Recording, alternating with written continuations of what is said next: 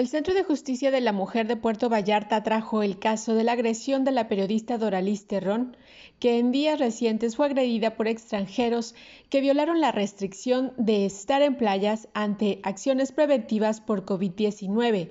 el pasado martes, ante la visita de la secretaria de Igualdad Sustantiva entre Mujeres y Hombres, Fela Pelayo, la comisaria jefe de Planeación Operativa, Violeta Castillo Saldívar, y la directora de Delitos por Razón de Género, Mariela Martínez, la reportera Doralis Terrón expuso su caso y con la averiguación previa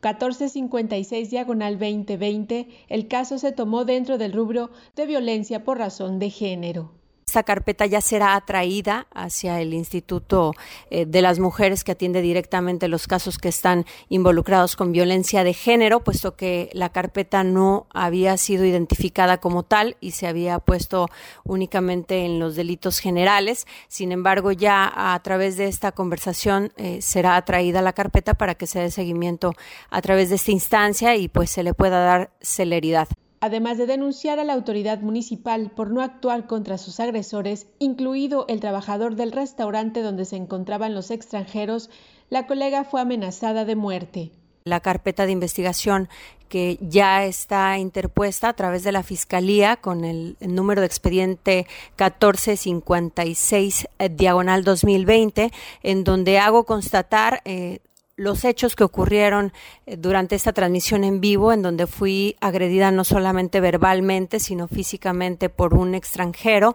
en Playa Los Muertos, eh, específicamente afuera del establecimiento eh, Fidencios. Y bueno, esto es para darle seguimiento, por supuesto, para, para ver que esto prospere ante las autoridades a nivel Estado.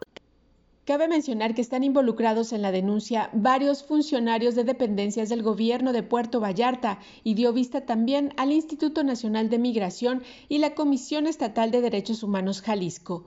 La carpeta de investigación no había sido identificada como violencia de género, por lo que fue atraído al Centro de Justicia de la Mujer. Este caso trascendió a nivel nacional e internacional. Las autoridades mencionadas se comprometieron a dar puntual seguimiento. Para señal informativa desde Puerto Vallarta, Noemí Zamora Reynoso.